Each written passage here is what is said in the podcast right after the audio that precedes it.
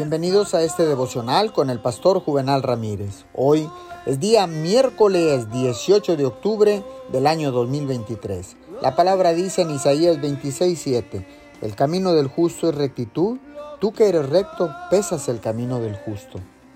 Sé gentil mientras vives este día, manteniendo siempre tus ojos puestos en Dios. Él abrirá para ti el camino que tienes por delante mientras vas dando pasos de confianza. En algún momento el camino te parecerá que está bloqueado. Si te concentras en el obstáculo o buscas un atajo, probablemente te saldrás del curso. Por eso, es mejor que en tales circunstancias mantengas tus ojos puestos en Dios. Él es nuestro pastor, que te está guiando en todo el viaje de la vida. Antes que te des cuenta, el obstáculo habrá quedado atrás y no te habrás dado ni cuenta cómo lo venciste. Este es el secreto del éxito en el reino de Dios.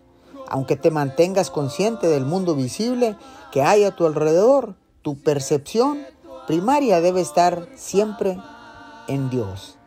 Cuando el camino por delante te parezca tortuoso, puedes confiar en Dios que te hará pasar sano y salvo a través de aquella eh, posición o aquella parte difícil. Su presencia te da la capacidad para actuar frente al día con toda confianza. Señor, te damos gracias. Te pedimos que tu presencia no se aparte de nosotros y que si tú no vas con nosotros, tampoco iremos a ninguna parte.